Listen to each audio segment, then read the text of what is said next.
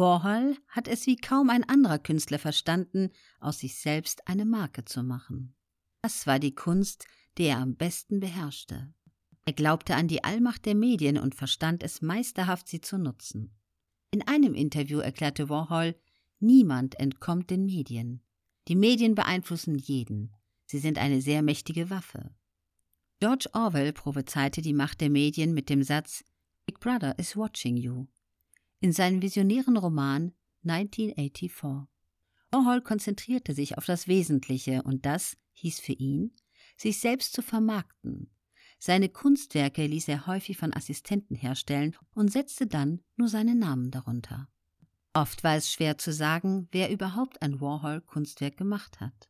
Er oder einer seiner zahlreichen Assistenten. Ein Kunstwerk, so beteuerte er verschiedentlich, brauche durchaus nicht vom Künstler selbst geschaffen zu sein. Es reiche, wenn er seine Signatur darunter setze, nachdem man es vom Fließband genommen habe. Warhol erweckte immer wieder den Eindruck, er wolle sich selbst überflüssig machen. Nicht selten ließ er sich bei öffentlichen Auftritten von einem Doppelgänger vertreten, dem Schauspieler Alan Midget. Als er zu einer Reihe von Gastvorträgen eingeladen wurde, kam er nicht selbst, sondern der Schauspieler. Bei anderen Gelegenheiten ließ er verlauten, er werde sich durch einen Roboter ersetzen lassen. Natürlich flog die Sache mit dem Doppelgänger auf, und das hatte das PR-Genie Warhol sicherlich auch einkalkuliert. Denn so gab es eine neue Story für die Medien. Warhol verstand es blendend, sich ins Gespräch zu bringen. Eine der Methoden war die gezielte Provokation.